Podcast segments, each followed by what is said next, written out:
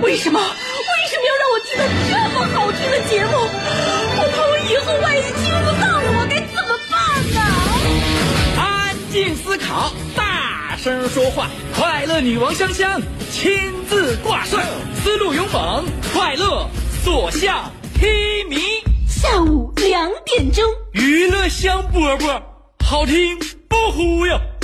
我们的生活就是娱乐，的世界就是娱乐，我们的生活就是娱乐，我们的世界就是娱乐。 Yo, hey, hey, skills. What's up, crafty cuts? Are you re- ready to rock rock this joint? Yeah, let's set it off. Okay then, let's rock it. Let's rock, rock, rock.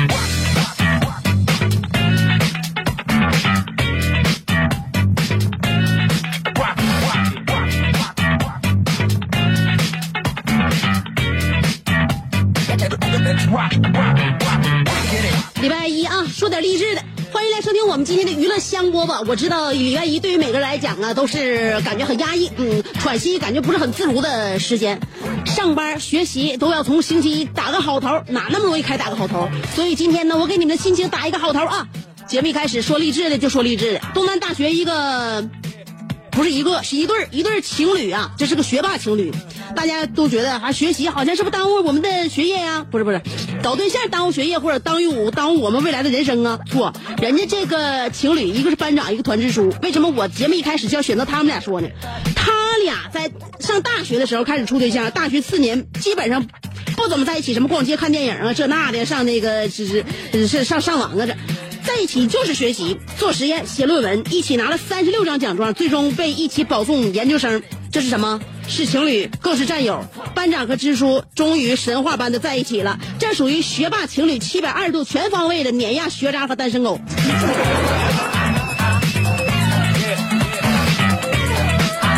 看看人家吧，又有对象，又有学业，又有未来。再看看我们自己，听听这样的故事，故事能不励志吗？如果你打不起精神来，你不是属于那种，嗯、把精力和时间都花在所谓上有所谓的有意义的事儿的是是这这帮人。如果你在别人眼中有一点点不求上进，那么我接下来也说一个关于你比较励志的。温州一个女孩王叫什么王星叶应该是，我总记不住人名啊，我应该没说错啊。如果说错的话，大家伙再去去去查去，把百度查。吃那个虾爬子，经常被手指头被扎扎破。于是乎，他在埋头苦吃的时候呢，终于研发出了扒虾的小工具。在吃，呃这是我就喜欢吃虾爬子啊。如果你也像我一样喜欢吃虾爬子的话呢，在扒虾爬子的时候，不管你是多么有经验的一个人，偶尔也会手被那个虾爬子那个硬壳给扎破。所以说呢，就这个王星叶，他呢吃出了一种就是方式，他发明了这个扒虾的小工具，为此获得了国家发明专利。所以说，要不然怎么有人也说馋和懒才是生命之光，是人类推动进步的这种动力。所以，我认为，如果你真正的是吃货，你要做吃货当中的好榜样。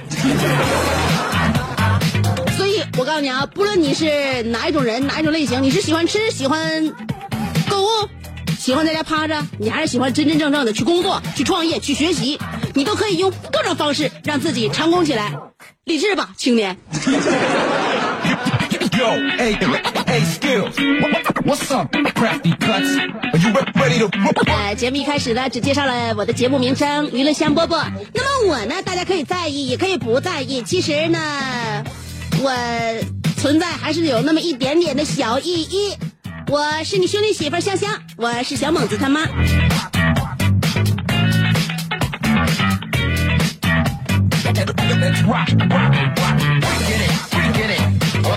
我上班不是为了，不是为了赚钱，就是为了让大家开心，我自己也能娱乐。啊、其实呢，我认为我如果每天就在家里边照顾小猛子，给孩儿他爸，呃，创造一个干净的、整洁的、舒适的家庭环境，我认为我就够了。其实我对物质方面的欲望不是很强，我只需要能够温饱，然后有个小家能让我每天收为他团团转，能收拾起来就可以了。所以我觉得我可以非常适合做全职太太。那么为什么两点钟我要来到这里边？因为我觉得收音机前有那么多寂寞，痛苦、孤独、流离失所的听众朋友，如果你们找不到我的话，也许你们还会在你原有的这种性格轨迹上不断前行。但如果你找到我的话，呃，起码我会给你一点点改变，也许会有改善，也许会愈演愈烈。总而言之，我不会让你原地踏步的。所以我选择自己也给自己找点营生。呃，主持人就是我的工作，也是我的职责所在。嗯，还是一个乐趣吧，因为我觉得这样一份工作呢，不单单能够给我带来一些呃低薄的收入。最主要的是能够体现自我价值啊！女人的意义不在于赚钱，而是在于活出精彩。男人呢？男人挣钱打一首歌，名字叫做《女人花》。女人自己赚钱呢，是留着攒起来的，花谁的钱？花男人的钱呢？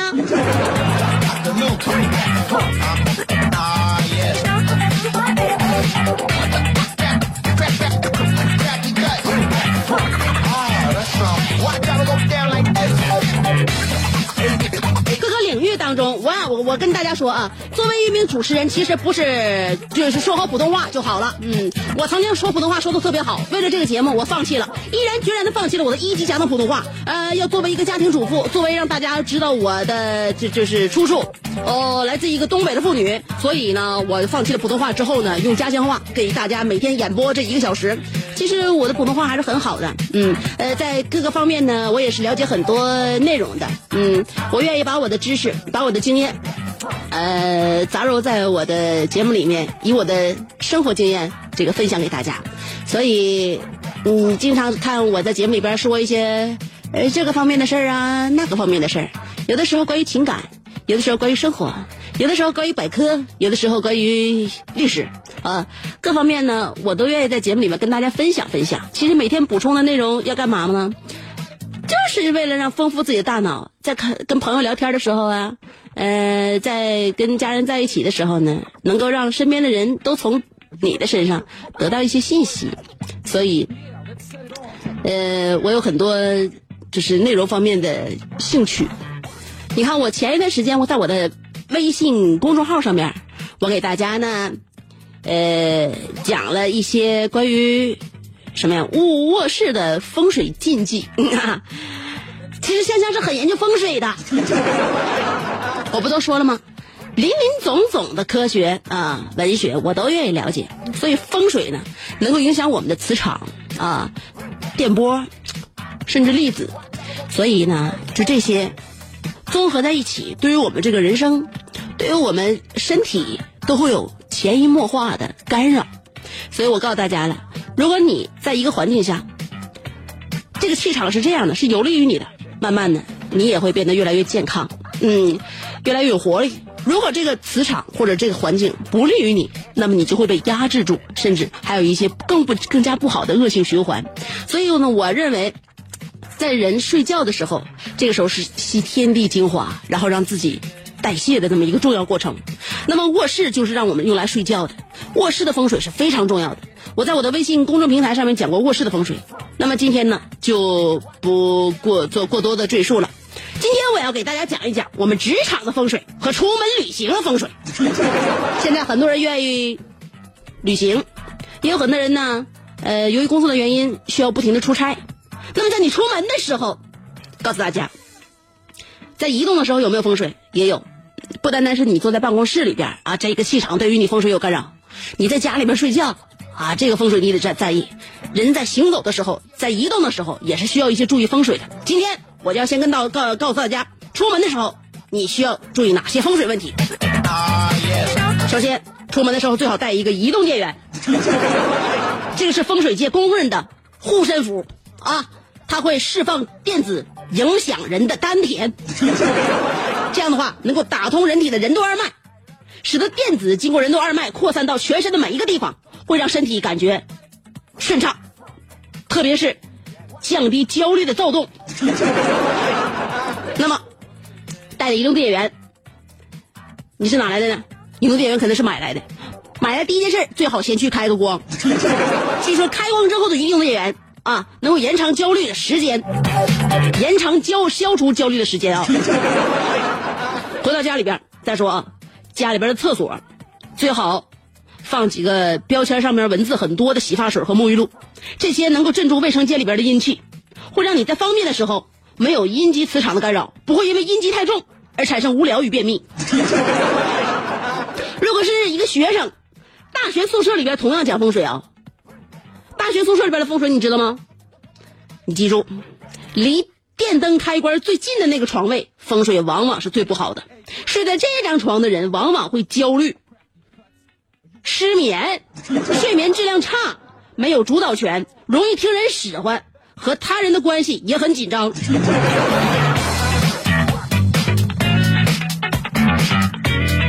为啥？总有人让你去关一个灯，那么你是容易听使唤，如果不听使唤，就和对方关系很差。好了，在如厕的时候，大家注意不要带手机，因为手机所发出的强烈电子会影响整个乾坤的正常运转。这样的话会加速阴阳时间的进进进度，你会惊讶的发现。你只是上个厕所而已，出来的时候已经过了半个小时，甚至一个小时的时间就瞬间过去了。其实并不是这样的。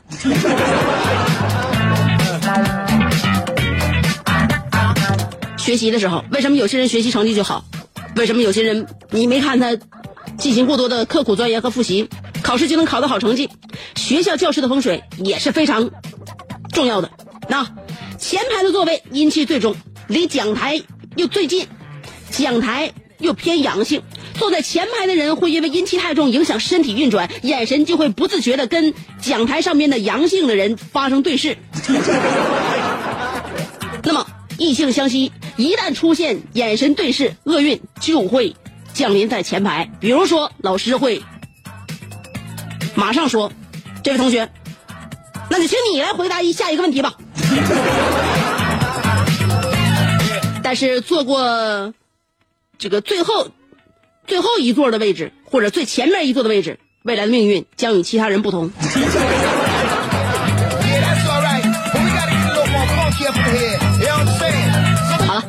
节目我们一开始以励志开始，以风水告终，希望大家意志坚定。除除此之外，一切靠天命。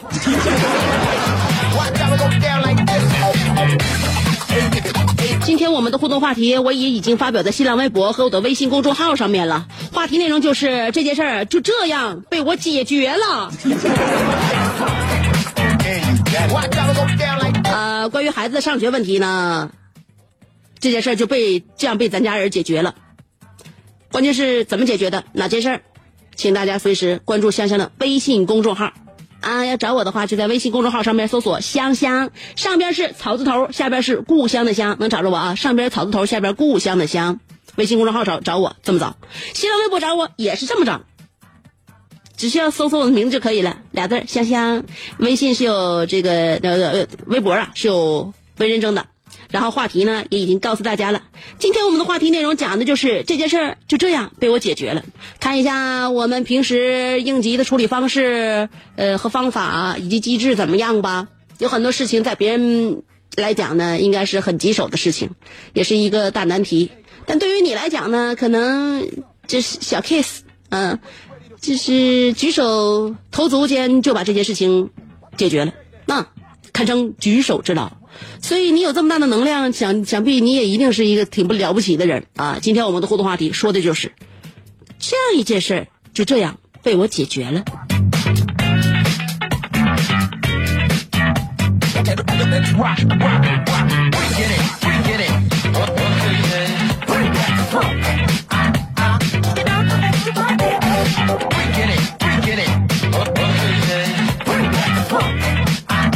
问一下是不是把话题发表到了新浪微博？我老忘哈，呃，微信公众号肯定是发了，新浪微博呢也发了，所以大家可以进行的这个尽情的评论和回复我，来进行我们话题的互动。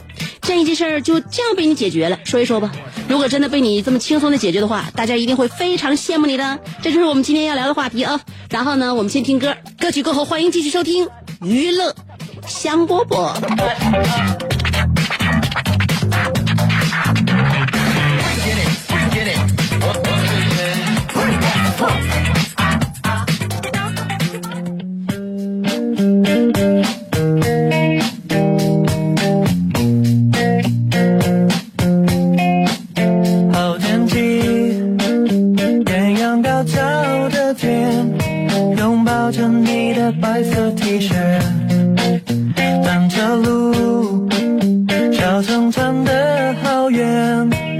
般的爱情开满原野。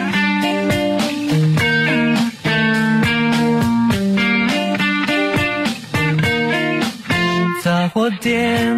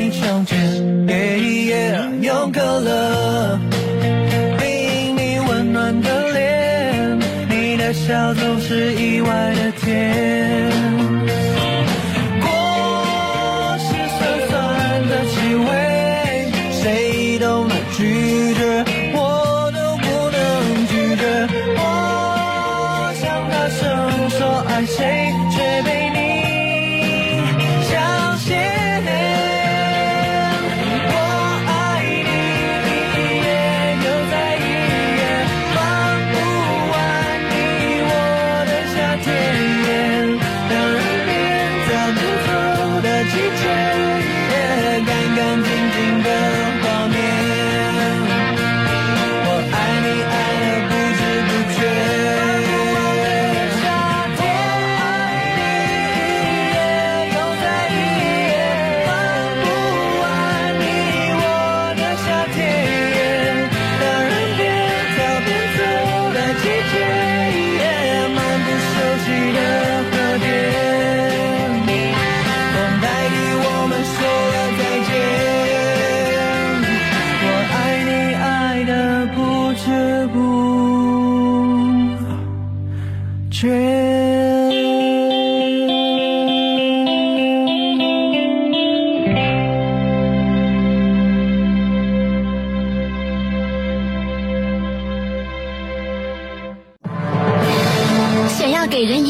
神秘的印象，却生性简单直爽；像气质高雅又端庄，却一张嘴就高声大嗓。那些年错过的大雨，心中总装着诗歌和远方，却没有灵感和翅膀。大冷天的，要不要吃点蹦特冷啊？想买张机票到伦敦广场上消磨时光，没想到最常去的却是离家最近的农贸市场。哎呀，现实很近，你看理想太远。别着急，你着急的话，我怎么能？即便他们天各一方，我们也要为生活而鼓掌。OK，圆满礼成。我是香香，欢迎继续收听让你笑得响亮的娱乐香饽饽。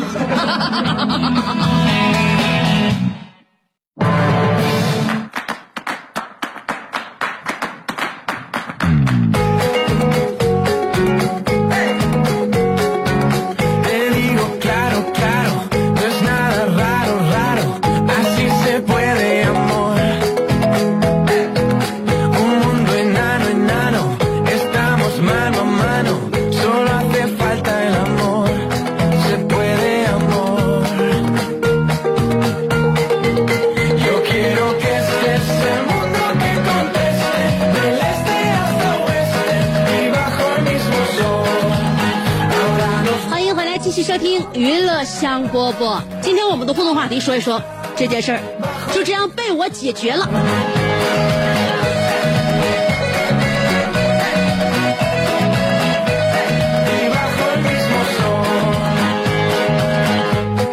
看看大家的办事能力啊，办事速度，嗯，办事效率。呃，金宝说了，其实，在做兼职工头的同时，我自己的家也在如火如荼的装修当中。可以说，没有哪一个工序是一次性完成的，也是服了。要是问我是如何坚持下来，并妥善了解了所有的问题，那就是四个字：爱与忍耐。因为有爱，当我发现刚送货的门就破皮了。我没有抱怨，一笑而过。因为忍耐，我赶在购物节抢购的镜子被人工打碎了，我没有急眼，又买一个。希望每一个业主和工人都能够被善待。反正我房子装完了，我包工队也解散了，不管脑瓜仁子疼不疼啊。哎，身为包工头的你能够做到爱与忍耐，是因为你就是这样一个职业。你充分能够做到理解，理解了之后，我们就会有爱，有忍耐。关键我们不是每个人都是包工头，所以你那包工队干出那些事儿，我们不是无不可原谅的。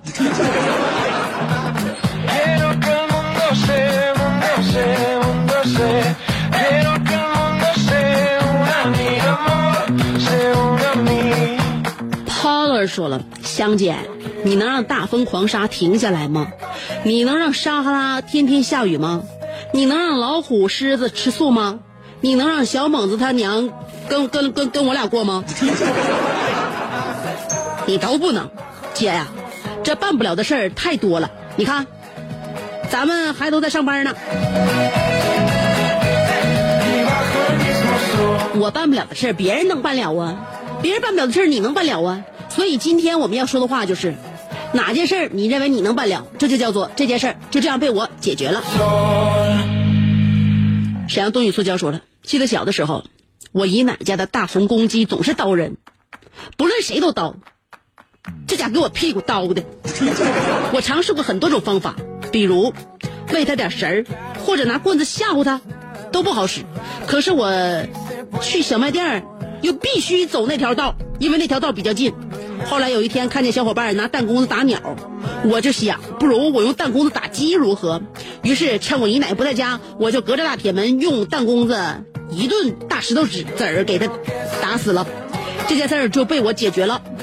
后来姨奶回家还骂来着呢，哪个小王八羔子把我鸡打死了？那你应该提示一下你姨奶，那你就就就看那鸡平时老叨谁呗。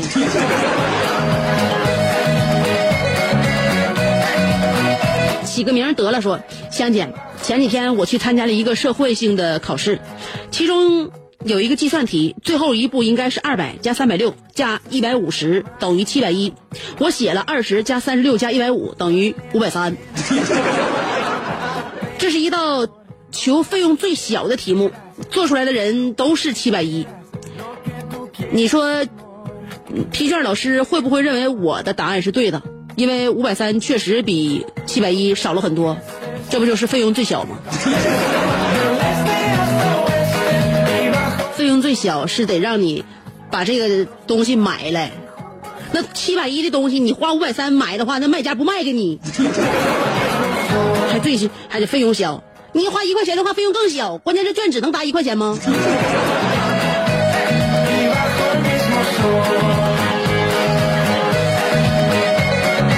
活着 viva 说了，啊，记得上初中的时候有一次英语模拟考试，那次的题特别难，像我学习这么好的人才答了八十多分。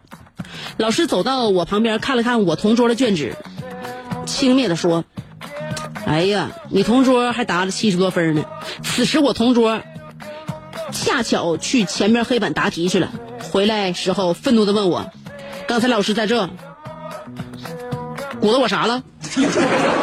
我说，呃，老师说像你这么好的学生才答七十多分，嫌你分少。听完，我同桌得意的坐了下来。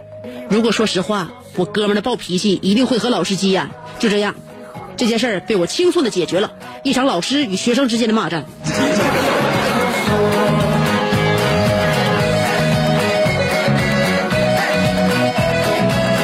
哎呀，好像这个剧情不太对呀、基本上，作为学生来讲，不都愿意看另外一个学生跟老师有一场激战吗？这不才才能看着热闹吗？而你，却世世叨叨的把这件事儿大事化了了。诺诺的爸比今天发了一个小视频，把诺诺给我看了，确实挺好看。我承认，他比咱家小小猛子长得秀气一些。呃，诺诺吃菜叶的时候还是很漂亮的。小猛子现在我还没敢给他嚼菜叶子，你两口子挺虎啊。爸比又说了，还记得弄到三四个月的时候，躺着玩够了就哭的时候，我就掏出手机给他放一些欢快的歌曲，给他拿个小玩具拿着，小家伙还能玩好一会儿。那三四个月的孩子多好哄啊！当年小猛子三四个月的时候，那我感觉这孩子老好带。现在一天到晚瞅着你眼睛吭叽，就那意思，把你想想办法吧。我现在难受。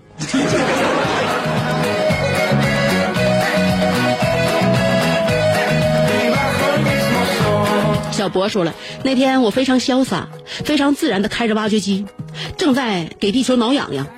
后来来了一个人，对我哇啦哇啦说一大堆我听不太懂的鸟语，好像说我把水管子挖漏了。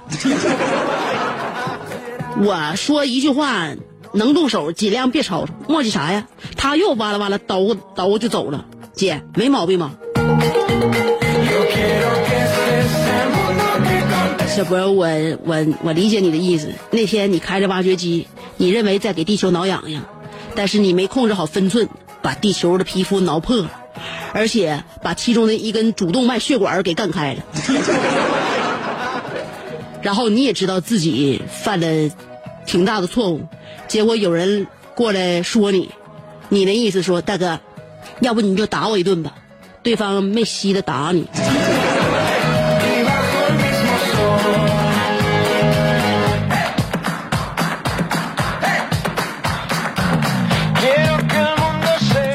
水一个跟我说了，上学呃上学前班的时候，有一次点别没带纸，当时我没有慌，我看了看我脚上非常可爱的卡通袜子，就决定嗯就是它了，完美。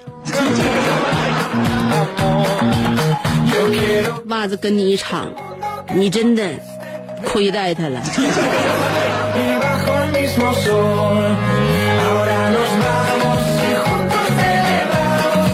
峰哥说了，去逛商场，一边走一边看手机，没看到，突然撞到一位美女的，嗯，部位，看着美女诧异的眼神，还有旁边一米八五的大哥愤怒的表情，在他们关心的语言马上就要出来之前，我涨红了脸，蹲下身子，剧烈的咳嗽。大哥拽着妹子飞速的走了，这事儿就这样被我解决了。哈哈哈，我好聪明啊！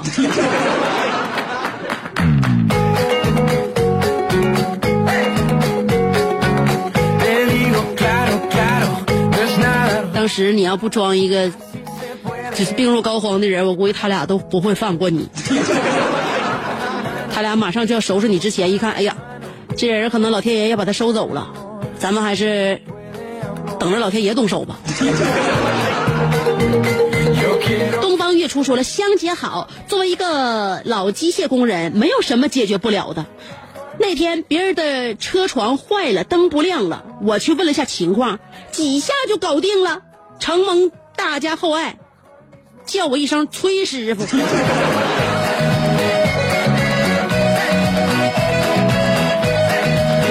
哪个厂子还没有几个脾气不好的大工啊？王丹说了，嗯，孩子小的时候问，这为什么那为什么？带老大没有经验，带老二我找到经验了。他在问你为什么，你还不知道的时候，你就说，你说呢？百试不爽。这招很多人都会，不单对小孩，对大人也一样。当有些人问你为什么的时候，你找搞不明白答案，然后你就可以反问一句：“你说呢？” 也许我们并不像，就是搪塞孩子一样在对付，但是起码这一句反问能给自己拖延一部分时间。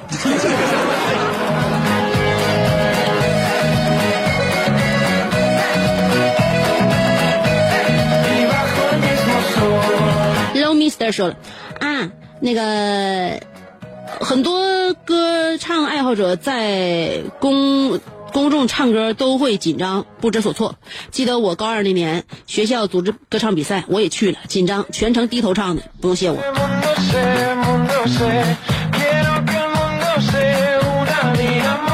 低头唱，那得啥歌才能低头唱？你选的那歌曲一点难度也没有，没有一个高音吗？难道你选的是《夕阳红》？看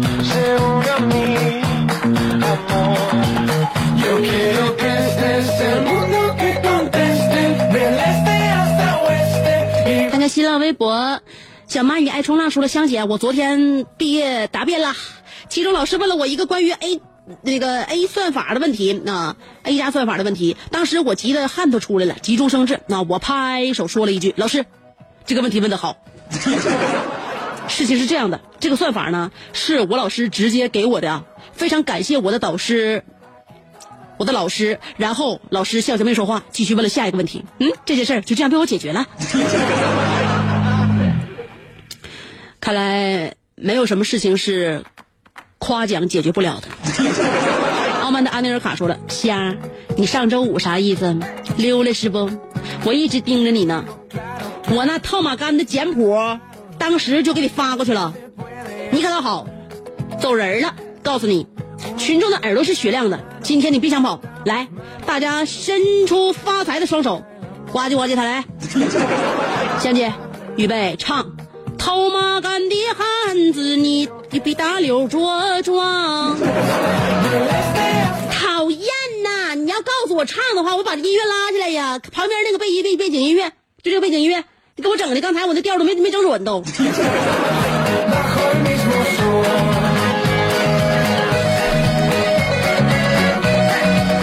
然后用套马杆的感觉再唱一遍《心语心愿》，那你还得把《心语心愿》那个歌词给我发过来。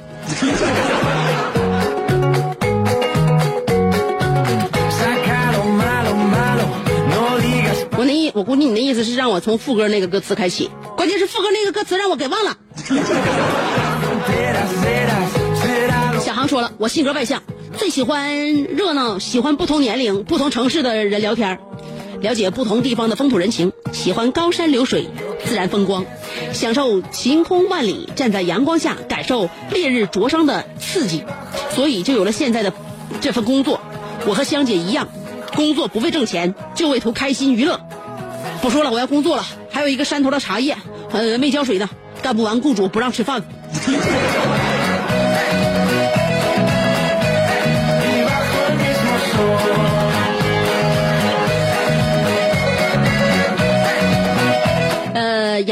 说了，嗯，我老公三十年没找着合适的对象，遇到我之后轻松解决了，十月份结婚，请香姐祝福。你真是一个天使，专门帮你老公解决后顾之忧。希望他未来的人生你能帮他托底。哈哈，呃，戴布洛奇说了，我解决问题之道就是凭着强大丰富的想象。想象中，我有着纯粹的英国皇家血统，连脱发的方向都和威廉一模一样。吃山珍海味，穿绫罗绸缎，顿顿都喝人参燕窝汤。我和众多一线明星拍拖，夜夜换新娘，圆圆、思思还有香香。不过今天在工地搬砖没吃上饭，麻烦你往楼下看一看，鸡蛋饼卖鸡蛋饼的走没走？走没走？我们那楼下那卖鸡蛋饼的，走没走？旁边也没有工地呀。你跟那地方冒充什么建筑工人？我告诉你，不要在成分上作假。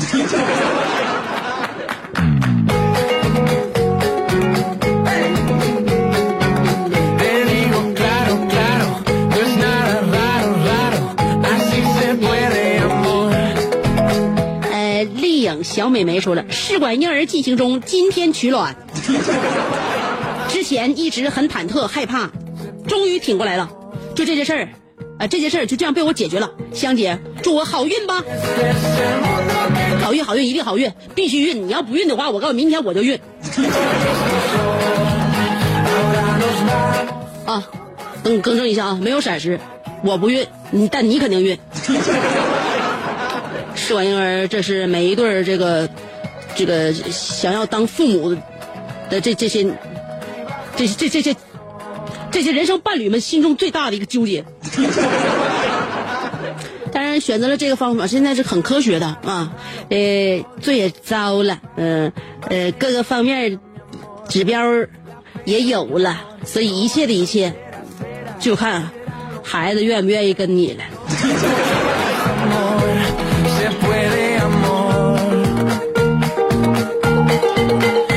段时间多做点好事啊！其实也想跟你说，多做点好事，说话呢轻声细语点我告诉你啊，脾气不能急，你知道不？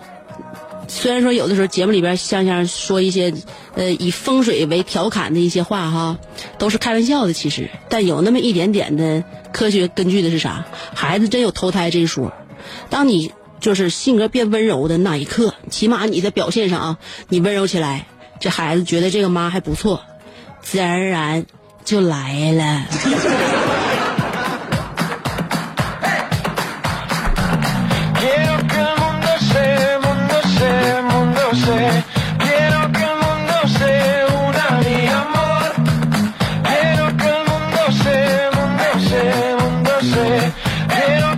宇宙人说了，那时候听说坐在主驾驶上，如果不系安全带会被拍照扣分儿。我一个姐们儿说啥也不听，就不系安全带，有的时候还找各种理由反驳我们，最后被我一句话搞定。亲爱的，把安全带系上，这样显得胸比较大。香姐，一句话的事儿，没有办不到的事儿。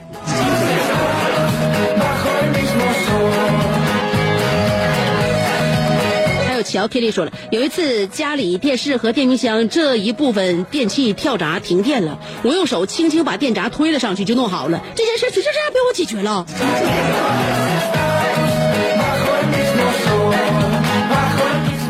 从这件事上，我就能感觉到你对于这件事情都无比的骄傲和自豪。你在生活当中基本是一个废人。好啦，今天的娱乐香饽饽跟大家说到这儿了。周一我们以励志为开始啊啊，所以希望未来呢，在周二开始也一样，生活当中遇到桩桩件件的事情都能被你摆平。如果摆不平的话，哎，就让它过去吧，这顿地呗还能咋的？明天下午两点咱还约啊、两点两点两点，明天继续跟大家聊娱乐香饽饽，跟你不见不散呢，拜拜。